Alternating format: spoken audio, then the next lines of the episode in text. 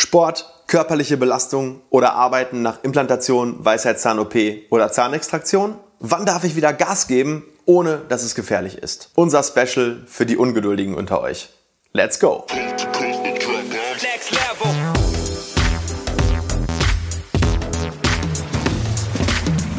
Hallo liebe Community, mein Name ist Dr. Stefan Helker und ich heiße euch herzlich willkommen bei der Audioversion unseres erfolgreichen YouTube-Formates Implatalk. Sollten dir die visuellen Einblendungen an der einen oder anderen Stelle fehlen, komm gerne nochmal auf unseren YouTube-Kanal und schau dir das passende Video an. Und jetzt viel Spaß mit dem Podcast. Du hattest einen Eingriff beim Zahnarzt und jetzt fragst du dich, hey, ich will wieder Gas geben, ich will Sport machen, ich muss doch wieder zur Arbeit. Ja, und wann darf ich das denn wieder? Ja, und wir geben dir heute einen Leitfaden dazu, an dem du das erkennen kannst, wann der richtige Zeitpunkt für was ist und an welchen Zeichen du, ja, du erkennen kannst, äh, dass, dass du wieder ein bisschen mehr machen kannst, welche Zeichen du beachten musst, damit du nicht wieder erneute Beschwerden und Schwellungen bekommst. Und ja, danach bist du auf jeden Fall fit zu entscheiden, welche Steps du wann wieder machen kannst. Klingt gut? Alles klar, dann lass uns jetzt direkt loslegen. Liebe Community, bevor es weitergeht mit dem Video, habe ich eine Bitte an euch. Wir geben jede Woche unsere besten Infos zum Thema Implantologie, Zahnästhetik, Zahnarztangst besiegen und Mindset raus. Und wir sind auf eure Hilfe angewiesen. Wenn dir dieses Video und dieser Kanal gefällt, dann zeig uns doch deine Anerkennung mit einem Daumen nach oben. Und wenn du uns wirklich helfen willst und dein Wissen regelmäßig erweitern möchtest, dann klick auf den Abo-Button und aktiviere das Glöckchen. Und nicht vergessen, ich beobachte euch. Und jetzt weiter mit dem Video. Also ich habe echt lange überlegt, wie ich diese Folge aufbaue. Denn eins ist klar, nicht jeder Eingriff ist gleich.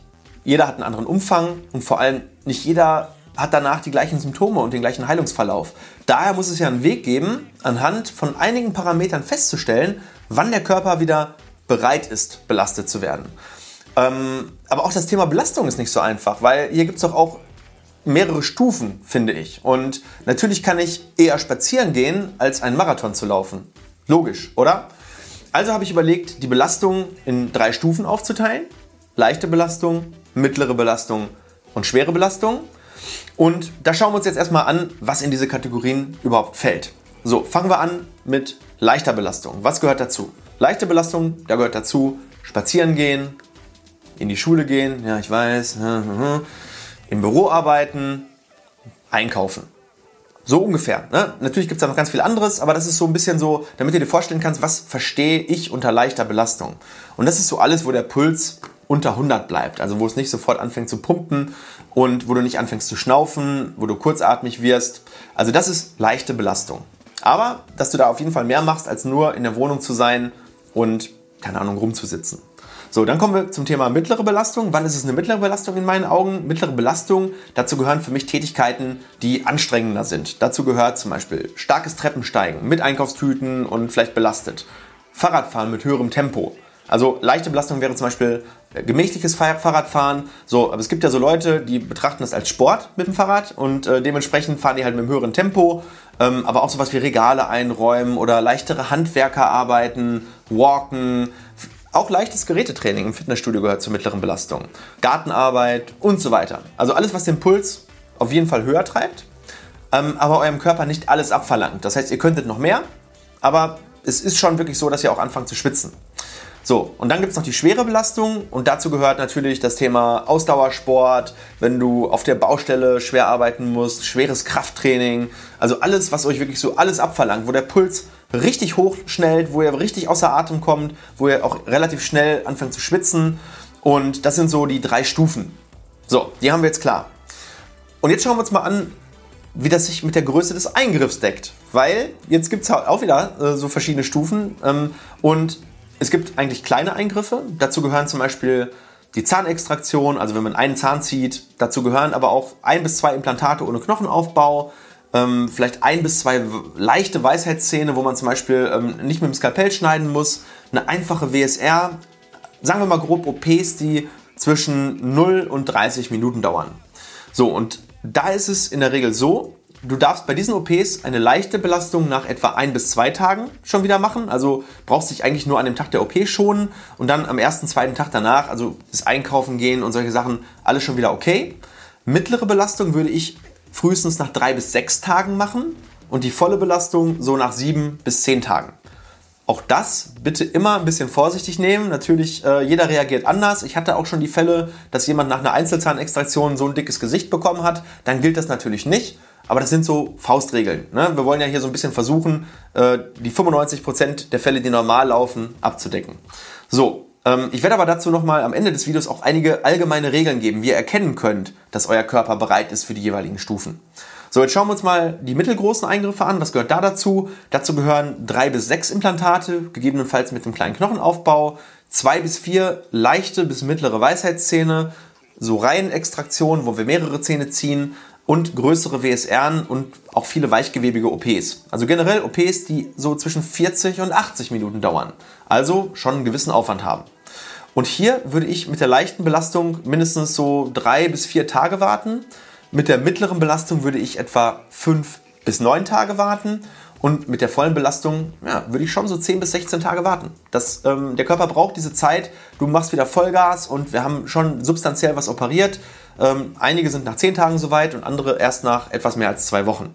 So, und jetzt schauen wir uns noch an, wie es bei wirklich großen Eingriffen aussieht, die länger als anderthalb Stunden dauern oder 90 Minuten. Und dazu gehören wirklich vier aber wirklich schwierige Weisheitszähne. Die meisten Weisheitszähne fallen eher in die Kategorie Mittel. Dazu gehören sehr große Implantat-OPs, ähm, wo wir wirklich viel Knochen aufbauen und, und, wirklich viele Implantate setzen. Dazu gehören große kieferchirurgische Eingriffe, ähm, die man vielleicht auch eher in der Klinik macht und wo du stationär irgendwo aufgenommen wurdest. Und hier ist wirklich echt mindestens eine Woche richtige körperliche Ruhe notwendig. Ähm, also leichte Belastung würde ich sagen nach sieben bis zehn Tagen, mittlere Belastung nach 11 bis 14 Tagen und die volle Belastung nach 15 bis 21 Tagen. Und das sind wirklich echt nur Richtwerte. Ja? Ähm, es kann auch abweichen und daher kommen jetzt nochmal unsere Regeln, wie du anhand deiner Körpersignale erkennen kannst, wann es Zeit ist, die nächste Stufe zu zünden.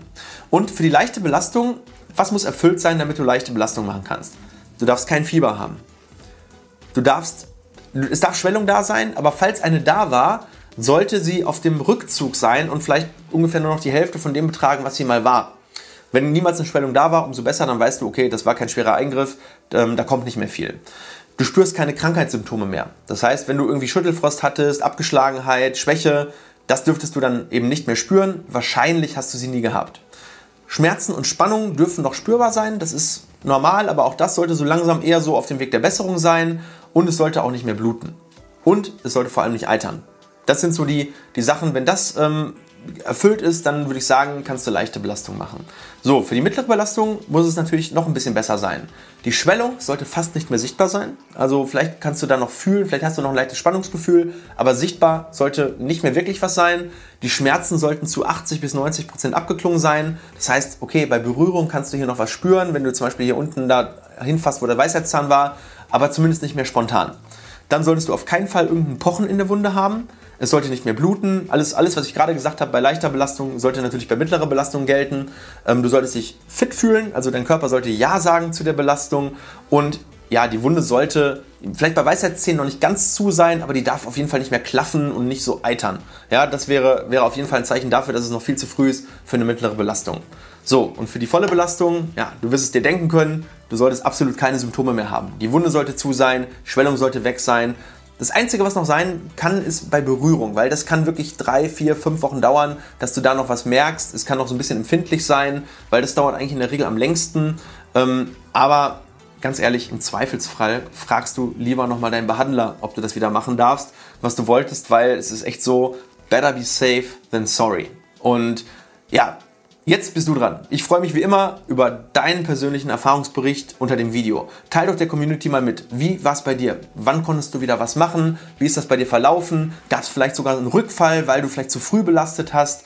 Wann hast du wieder was gemacht? Ähm, und ganz, ganz wichtig, haben die Tipps dir hier geholfen? Hast du das angewendet? War das okay? War das cool? Oder hast du gesagt, uff, nee, das, ich hätte viel früher schon was machen können? Das ist ganz, ganz wichtig. Damit hilfst du natürlich auch der Community, weil ich glaube, das ist wieder mal so ein Video, wo man unter dem Video ganz, ganz viel auch von den Leuten erfahren kann, die genau durch die Sache durchgegangen bist, äh, sind, die du vielleicht gerade durchlebst. Und mit einer Sache würdest du mich zu einem richtig glücklichen Menschen machen, wenn du dieses Video teilst oder likest oder unserem Kanal vielleicht sogar dein Abo gibst. Ich würde mich auf jeden Fall freuen, dich in der tollsten Community, die es gibt, begrüßen zu dürfen. Und in diesem Sinne wünsche ich dir eine gute Heilung, alles Gute und schöne Belastung. Bis dann, ciao.